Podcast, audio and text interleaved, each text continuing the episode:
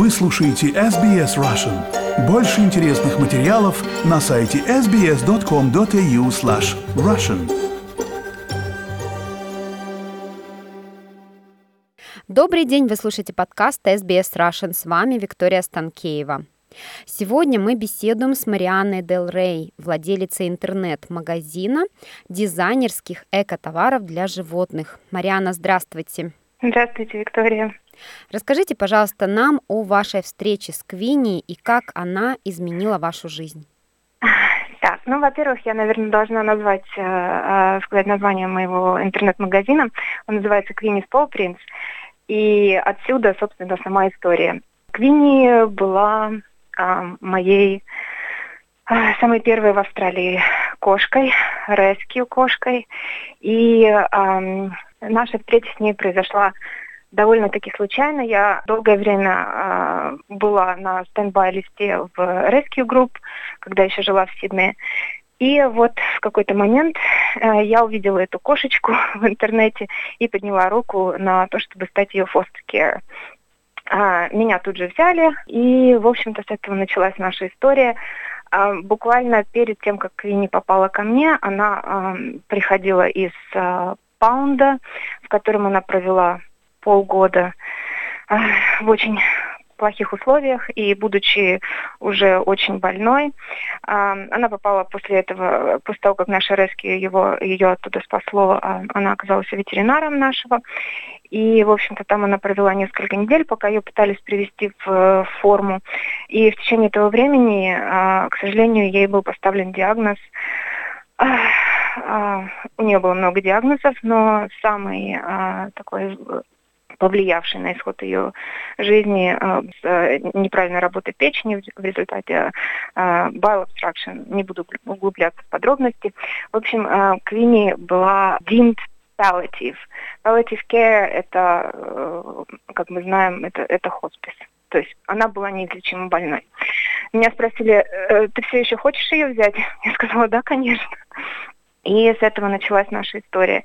Квинни ко мне попала в период моей жизни, когда, а, в общем-то, она а, была самой близкой, самой единственной живой душой, а, самой близкой для меня. И, в общем-то, она была не просто моей кошкой, она была моим soulmate, моим ребенком, моим другом. Я ради нее спешила домой, э, я ради нее что-то делала. И вот так мы друг друга поддерживали. А, вскоре, через пару месяцев, Квинни стала показывать э, улучшение ее состояния. В общем-то, ее состояние стабилизировалось. А, ее больше не считали э, хоспис-кейс, но, тем не менее, ее болезнь вылечить было нельзя. То есть это было вот такое а, постоянное а, наблюдение у врачей, в постоянном напряжении и постоянное ожидание того, что рано или поздно что-то страшное произойдет, но мы не хотим об этом думать сейчас. Квинни была уже достаточно взрослой кошкой на тот момент. Ну, то есть вот как бы а, мы с ней как-то нашли друг друга, и у нас такой бонд образовался. Она без меня не могла, я не могла без нее. И, и вот так мы жили с ней вдвоем. А, пока в один прекрасный момент а, мы не обнаружили, а, что у нее рак печени. И Квинни ушла достаточно быстро. Квинни ушла за две недели, ей стало резко хуже. И, в общем-то, в последние дни, ну, опять же, по согласованию с ветеринарами, и не с одним из ветеринаров, а со многими ветеринарами, я приняла решение ее отпустить. Это, пожалуй, было самое-самое, самое, by far, самое тяжелое решение в моей жизни. Я даже могу сказать больше. Я теряла родственников, но никогда мне не было настолько тяжело. Это, это было для меня это было как потеря самого близкого, самой близкой души на, на этом свете. А, вот, Квинни ушла у меня на руках дома тихо, спокойно. И после этого, э, через какое-то время, у меня просто появилась идея, э, я очень хотела, чтобы ее память жила. И вот таким образом как-то ни, ниоткуда появилась идея магазина магазина для животных, который я назову в ее честь. И часть, э, часть просыпа, из которого я буду donate в, в различные animal rights. После, после ухода Квинни я продолжила работать с MKC, Rescue, с которого я ее, собственно, взяла. У меня были другие, Foster, Cats и, и те, которые у меня остались, и которые живут до сих пор. Вот здесь один ходит, мяукает, есть просит. А, но, тем не менее, вот Квинни, пожалуй, стала таким... А, да, она положила начало моей вот такой идеи а, сделать... А, ну, наверное, это звучит немножко глупо, но сделать мир немного лучше. А, не только для нас, но и для наших животных. Я в своем бренде а, делаю большой фокус на то, чтобы товары все были экологически чистые, сделаны из либо recyclable, либо recycled, либо sustainable материалов, чтобы они были абсолютно toxic-free, сейф для животных. И я их делаю практически все сама. То есть 90% товаров в моем магазине сделаны моими руками. И, а, соответственно, я придумываю дизайн. Вот такая история. И, конечно же, я, хотя пока профит у меня совсем небольшой, я пытаюсь только покрыть а, затраты на, на открытие магазина. Но, тем не менее, все, что вот я зарабатываю, 10% как минимум из этого э, каждый квартал я donations отправляю в Animal Rescue. Марьяна, спасибо большое, что поделились такой историей. Нам, наверное, всем сейчас очень сложно сдержать слезы. Но все-таки давайте перейдем к другой части нашего разговора, да, с какими проблемами вам пришлось столкнуться, когда вы открыли свой первый бизнес, да, это правильно? Да, это мой первый бизнес, да. Да. То есть какие были у вас ожидания, и с чем вы столкнулись, и как вы решили эти проблемы? А, а, какие были ожидания?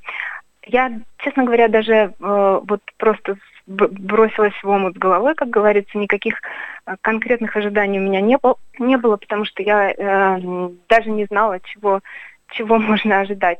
Я сделала курс, э, который называется Microbusiness Management.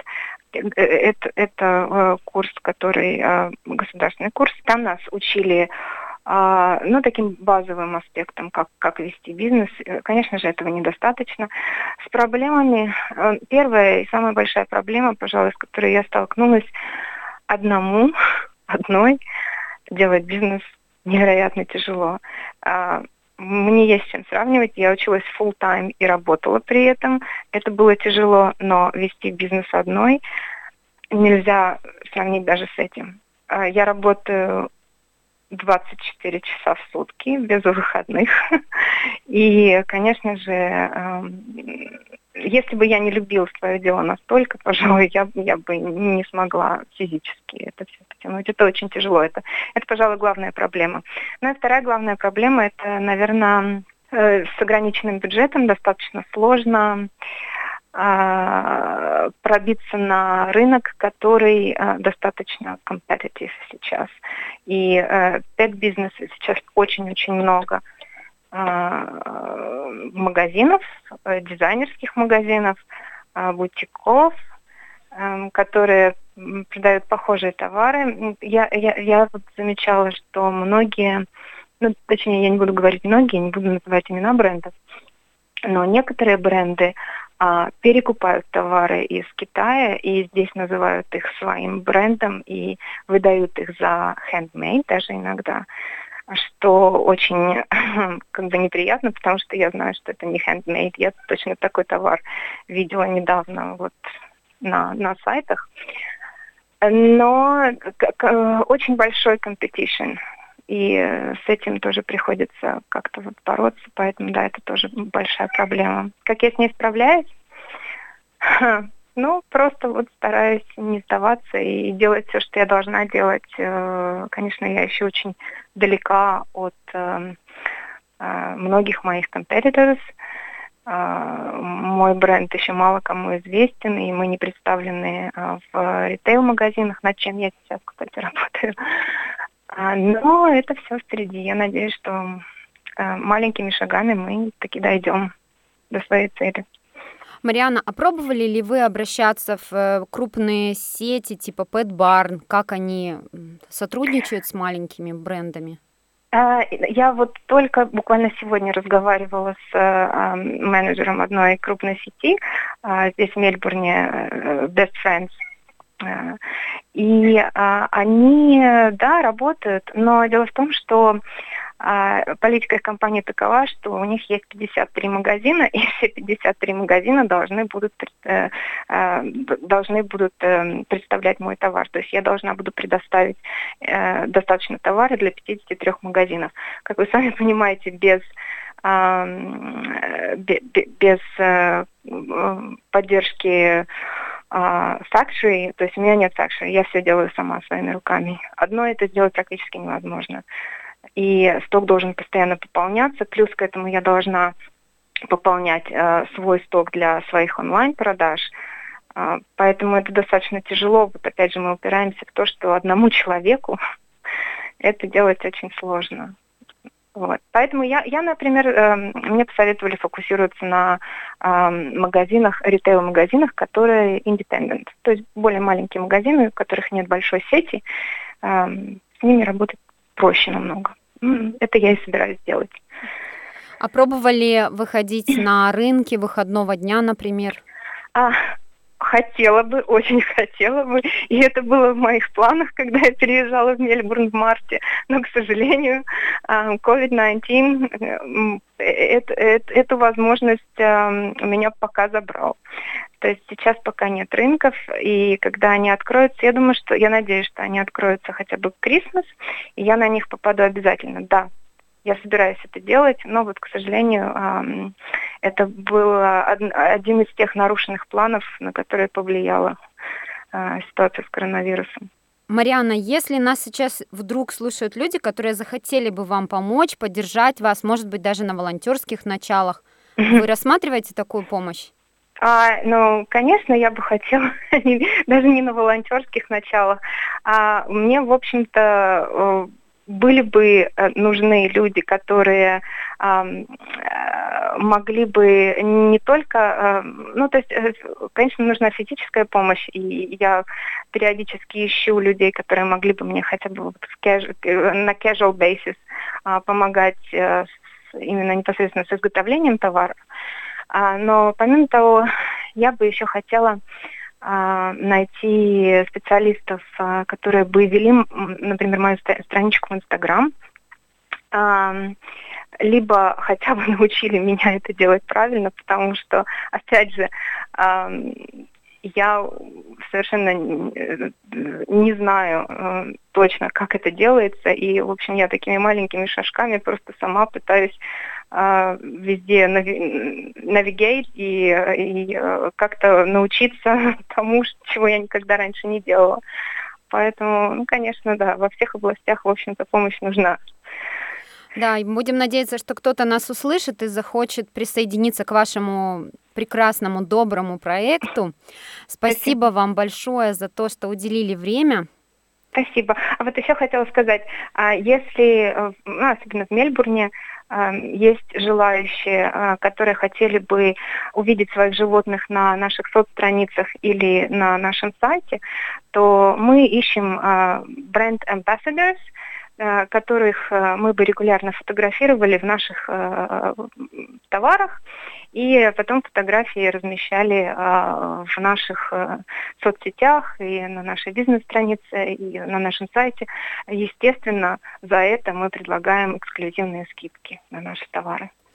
Марианна, спасибо большое. Я хотела вот добавить, что вы можете использовать фотографию моего Блица в вашем ошейнике. Ему он очень нравился, но, к сожалению, Блиц у нас тоже ушел в этом году внезапно.